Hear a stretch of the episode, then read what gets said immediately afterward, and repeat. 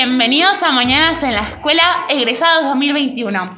Hoy tenemos a Amanda y a Lucía y el profesor Gabriel la va a presentar.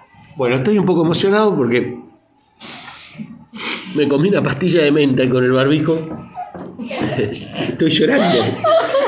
Sé que no empezamos a leer. Bueno, eh, va a empezar a leer Amanda, que nos trajo un trabajo sobre eh, la comunidad LGTBQ y em, justamente Lucía Holgado también hizo un trabajo sobre el tercer género. Así que como son temas relacionados, vamos a ponerlos juntos en este mismo programa. Empieza con eh, su gran eh, talento, Amanda. Eh, nota de opinión, comunidad LGBT. ¿Qué es la identidad de género? La identidad de género es la percepción que una persona tiene sobre sí mismo en cuanto a su propio género, que podría o no conducir con el sexo asignado al momento del nacimiento. ¿Qué es la identidad sexual? La identidad sexual o la identidad de sexo, es la percepción que una persona tiene sobre sí mismo respecto a su propio cuerpo en función de la evaluación que realiza de sus características físicas o biológicas. Críticas. El término conjunto LGBT o GLBT no genera un consenso entre todos. Por ejemplo, algunos argumentan que los, que los problemas y objetivos de las personas transgénero y las transexuales no son las mismas que las de los homosexuales, las lesbianas y las personas bisexuales.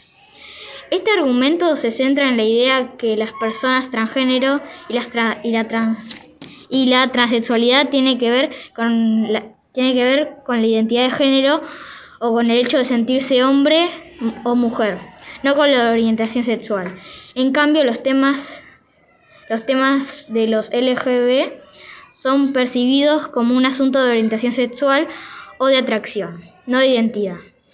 Estas distinciones se han hecho dentro del contexto de la acción política, donde las metas de los LGB pueden ser percibidas como distintas a las metas de las personas transgénero e intersexuales. Por ejemplo, legislación sobre matrimonio homosexual, entre otros. De forma similar, algunos intersexuales quieren ser incluidos en los grupos LGBT y prefieren el término LGBTI, mientras otros insisten que no son parte de la comunidad LGBT y desearían que no se les incluyera como parte del término. Mi opinión. Mi opinión es que deberían estar unidos porque así podrían, podrán lograr más derechos como por ejemplo vivir en una sociedad más justa en la que no sean discriminados, que puedan conseguir el trabajo que quieran, ser respetados y valorados.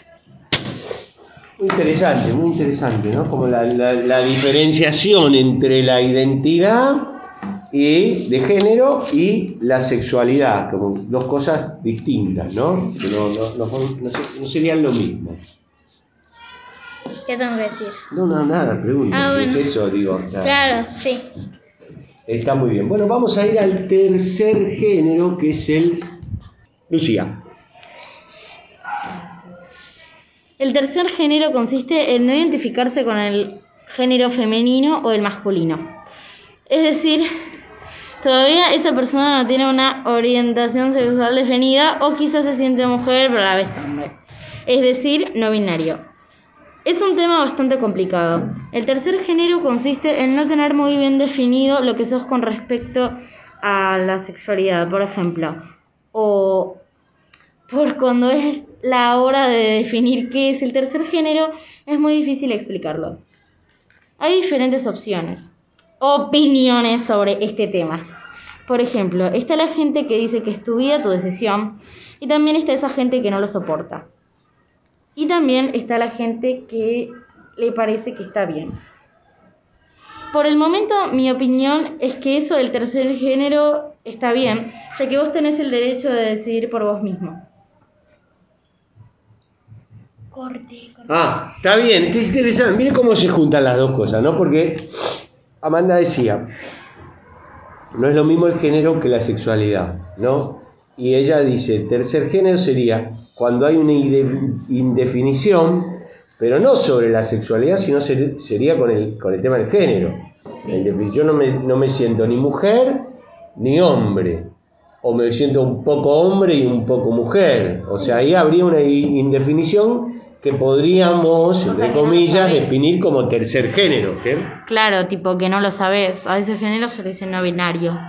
Hay género fluido también. ¿Qué sería el género? Que fluido? a veces te sentís mujer, o a veces hombre, o a veces los dos. Es como fluye entre los dos géneros. Claro. Oh. ¿Qué un día decís? El profe se puso a llorar. No, pero eso es por otra cosa. Bueno, qué loco, ¿no? ¿Y usted qué dice? No, que yo no estoy muy seguro de lo que digo, pero creo que mm, por lo que estoy viendo, creo que también existe la intersexualidad, que es sentirse los dos al mismo tiempo. Sentirse masculino y femenino. Pero no como Lo que el- pasa que, claro, en la medida que se van difuminando culturalmente qué es lo masculino y qué es lo femenino, cuando yo era chico era muy claro que era lo Intersexual masculino. es otra cosa. Intersexual no es cuando tenés eh, aparato femenino y masculino.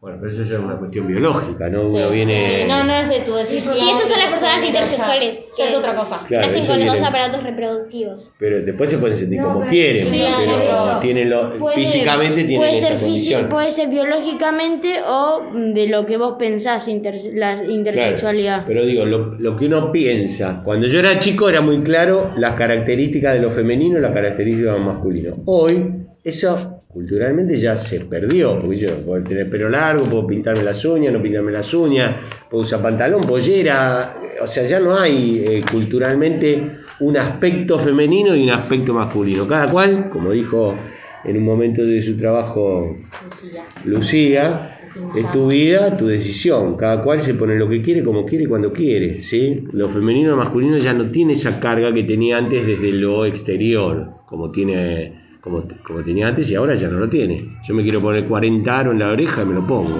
Yo cuando era chico me ponía un aro, eh, me decían que era un maricón, que era una nena, ¿sí? porque era una cosa que usaban las nenas y no los varones. Este, bueno, muy interesante la charla. ¿Aaron quiere decir algo sobre esto? No.